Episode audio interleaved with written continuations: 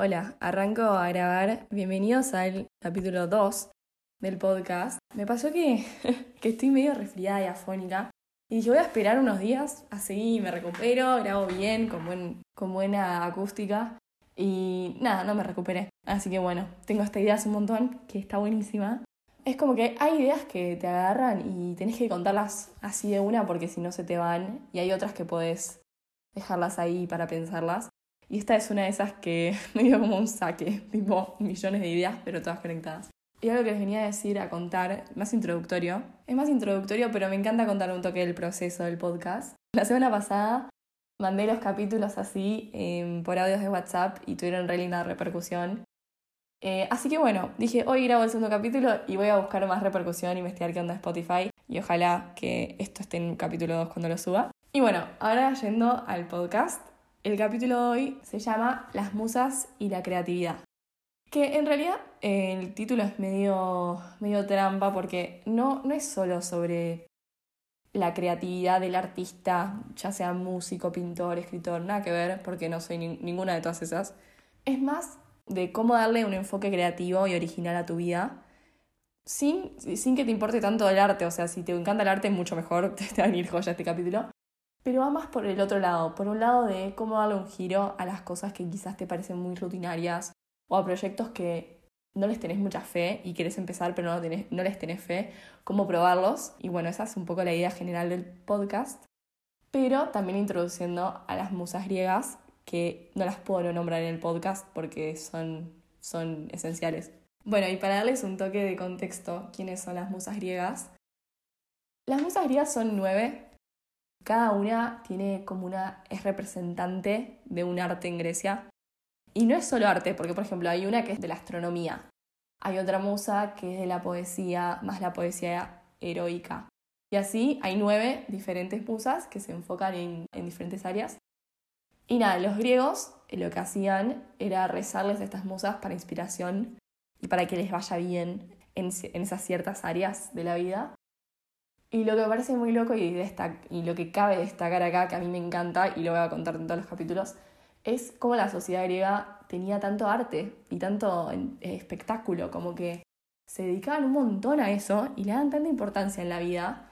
Y nada, por eso también quería hacer este capítulo, para darles un poco más de que se acuerden de que eso le da un valor muy importante a la vida, agregarle arte y creatividad, como que te cambia el enfoque de cómo ves las cosas y por eso me parece increíble. Ah, no, nada que ver. No sabía qué decirles. Entonces le tiré, me parece increíble. Quería arrancar por la primera idea, que es cómo vivir con perspectivas creativas. Cómo salir de la rutina, que era a lo que yo estaba contando.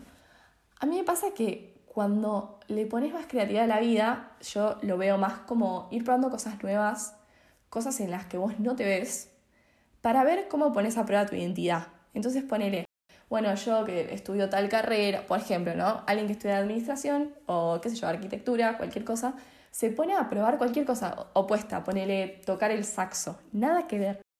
Pero me parece que esas cosas que no son nada que ver a tu personalidad, que sin embargo por ahí te pican un toque de interés, es como que te hace salir de tu zona de confort y te hacen ver cómo vos actuarías en un lugar que nada que ver. Y por más de que te guste o no te guste, la experiencia dice un montón de vos, dice un montón y a veces hasta fortalece tu propio ser.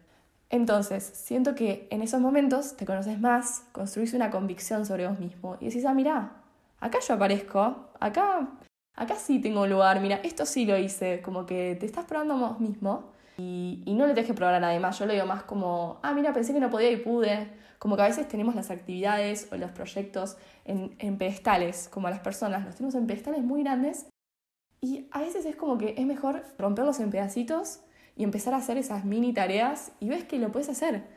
Eh, ya sea, no sé, leer un libro, coser, eh, aprender un instrumento, aprender un lenguaje, cualquier cosa. Y siento que a veces no le ponemos tanta importancia a esas actividades chiquitas, cuando en realidad a veces son las que más nos llenan.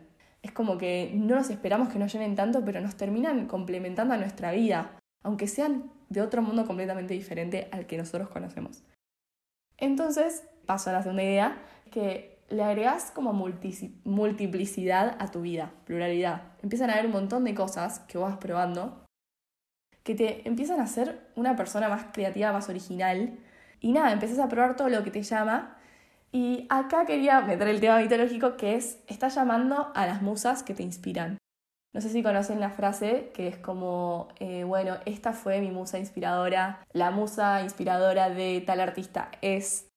Y, y me parece que ese concepto, si lo llevas a Grecia, es ¿Qué son esas eh, chispitas o cosas que te van llamando para que vos sigas? Porque literalmente a cada uno le inspira cada cosa tan diferente, a cada uno lo mueven tantas cosas diferentes, entonces cada uno tiene su visión única en ese sentido. Y entonces es como invitarlos a que piensen qué musa me inspira a mí, como por qué lado va. Puede ser la cosa más chica, tipo literalmente no tiene que ser algo grande como a mí me inspira tener un premio Nobel, no, nada que ver. Cosas chiquitas, como yo las veo más como pistas que te van tirando las musas. A esto va un prejuicio muy grande que a mí me intimidaba mucho y siento que es como un tema común, que es que mucha gente tiene su cosa y es, ahora defino su cosa, pero es como mucha gente se, se deja definir por solo un talento, solo un talento, como, bueno, yo sé tocar la guitarra, yo sé sacar fotos, ese es mi talento. Y por más de que a veces sea muy fortalecedor, porque bueno, te construís una identidad como artista, ponele, o como lo que seas como persona, siento que a veces esa cosa nos limita a la larga, porque creemos que solo somos buenos para una cosa.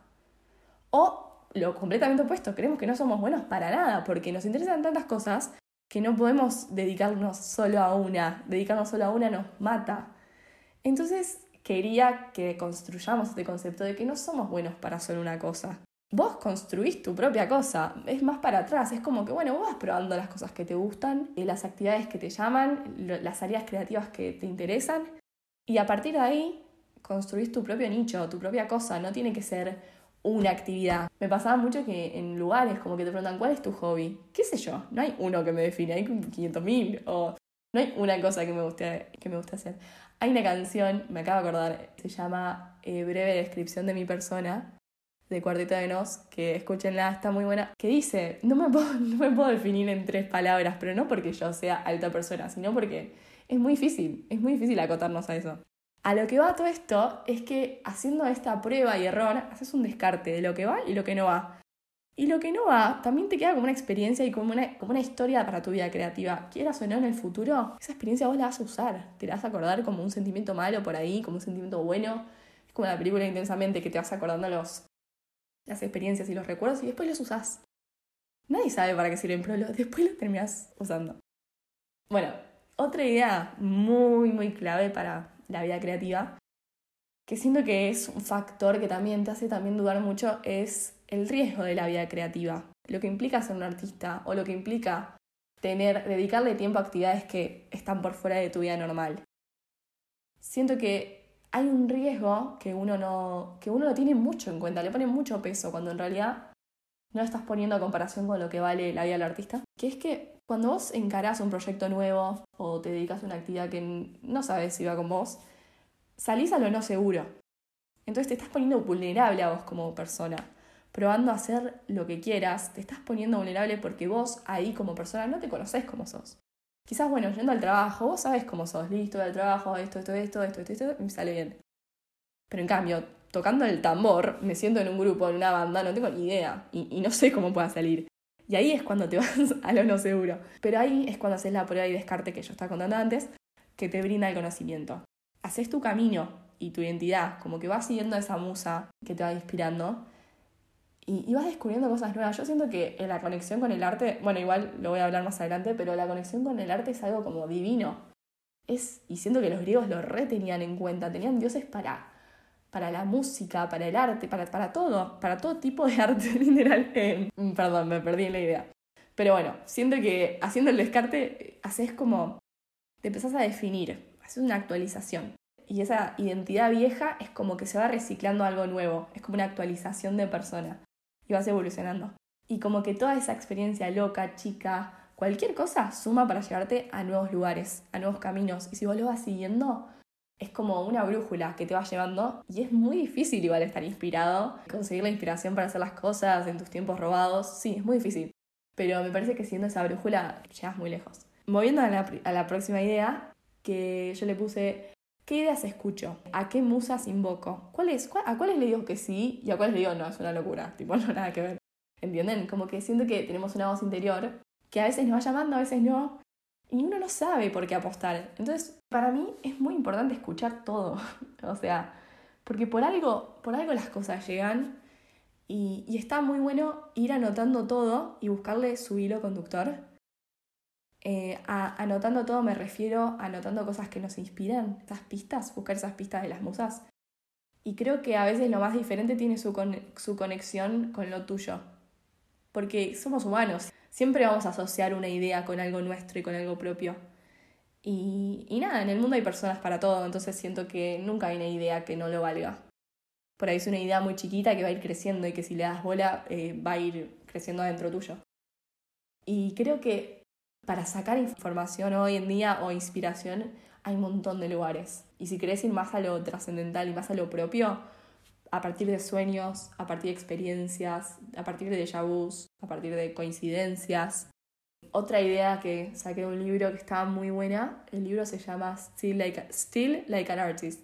Cuestión, una idea que tenía el autor este era sacar, y, sacar inspiración de personas que inspiraron a los que vos te inspiran. O sea, voy a dar un ejemplo porque es muy así por el cielo, pero es como, ponele, a mí me inspira un actor investigar la vida del actor, cómo fue su camino, qué hizo, y después a partir de ese actor ver qué actores lo inspiraron a él. Y ahí es como que te vas haciendo una base de datos de todo lo que a vos te mueve. Y les juro que en esos momentos no parece tiempo que estás trabajando aburrido, sino que es adictivo porque son cosas que a vos te gustan y que te inspiran. Ya sean artísticas o no, eh, es de intereses, de cómo escuchar a tus intereses y a tus musas, porque vamos allá del arte. Y creo que, bueno, para cerrar esa parte de qué ideas escucho, esa pregunta es, lo haces para limitarte, ¿entendés? Como cuáles importan. Y en realidad importan todos. Y a esa idea pasó a la de el prejuicio de decir, bueno, no tengo tiempo. No tengo tiempo para esto, ¿no? No, no estoy enfocada en esto ahora. Y esa idea es como, es la más derrumbadora, siento, porque es literalmente sacarle toda la validez que vos le das a los momentos que te, que te, hacen bien y que te interesan. Y no me acuerdo dónde leí esta frase, pero me pareció muy buena, que dice, la mayoría hace su arte en tiempos robados. Literal, siempre tenemos momentos robados que podemos sacarle a nuestro día a día y podemos hacerlos crecer exponencialmente. Me parece importante poder encontrarlos, tipo un momento que estés solo, sentado, en tus notas de teléfono, en cualquier lugar. Escribir, escribir es es la clave. Sorry, estoy muy inspirada. Literal no paré, no me hice una pausa desde que empezó el capítulo.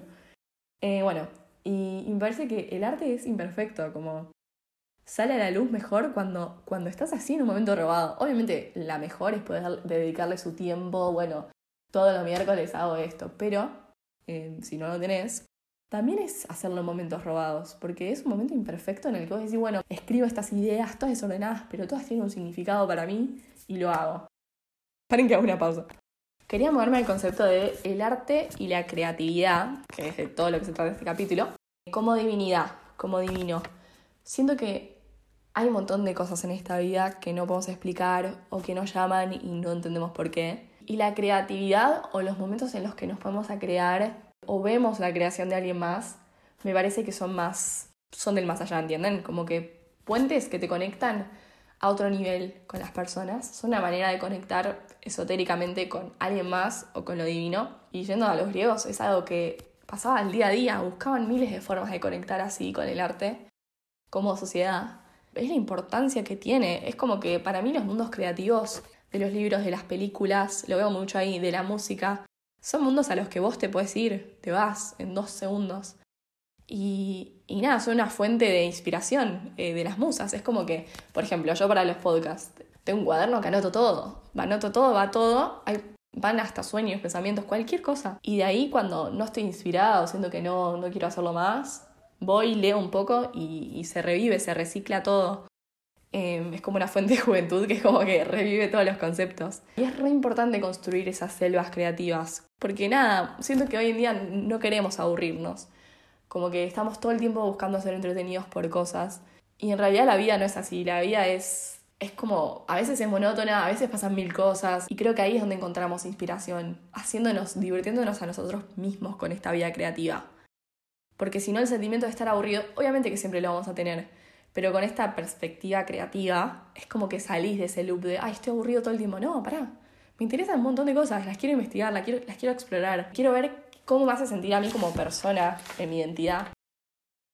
Entonces, el consejo final es como ver todo desde el punto de vista de un artista, como si vos fueras un artista. No importa que no te importe pintar ni nada, es como verlo así. Porque siento que a través del descarte y error que habíamos contado, de pruebas de nuevas cosas, aprendes a resolver problemas con otros grados de profundidad que no habías visto antes. Aprendes nuevas técnicas, o sea, de la forma en que vos, no sé, fuiste a una clase de escultura. Después tenés otro problema, por ahí lo puedes resolver con cosas que aprendiste ahí.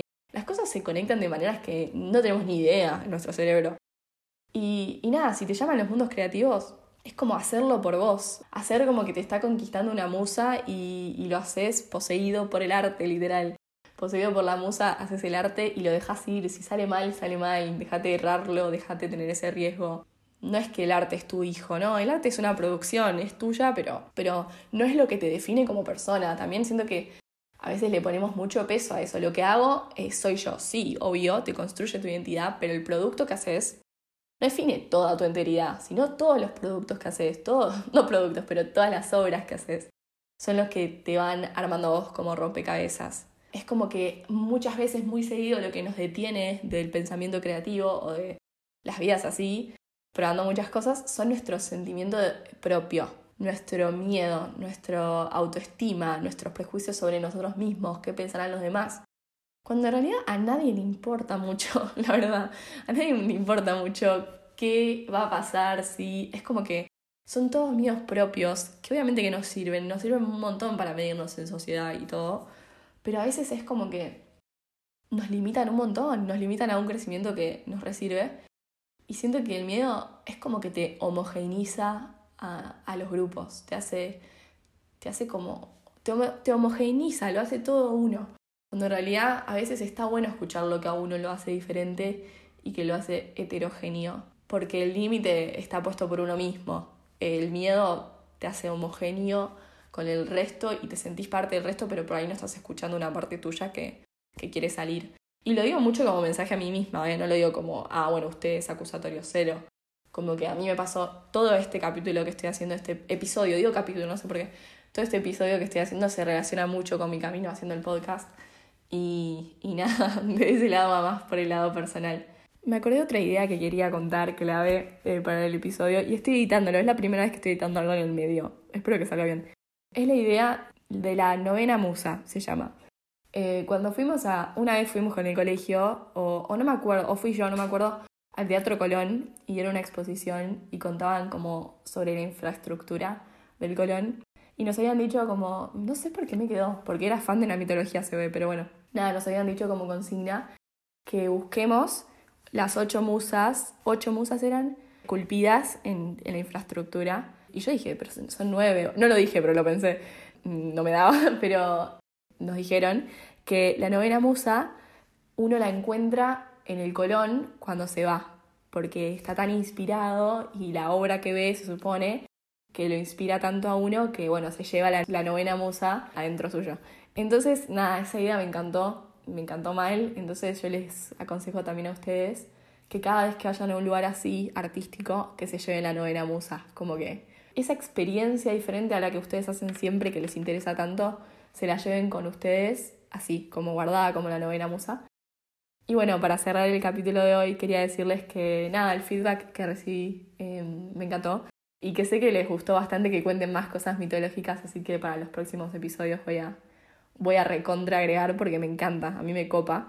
Y son conceptos que, del pasado que en realidad tienen tanto valor, tanto valor. Y el valor de, por ejemplo, el valor de los mundos creativos, como, no terminaba más del episodio, pero para cerrar, cómo los griegos creaban mundos, creaban dioses, todo así, creaban poderes, cuando en realidad el humano sí mismo, la naturaleza en sí misma es increíble y uno siempre tiende a crear, imaginarse algo más allá de su propia existencia, es algo que, nada, es re importante analizar.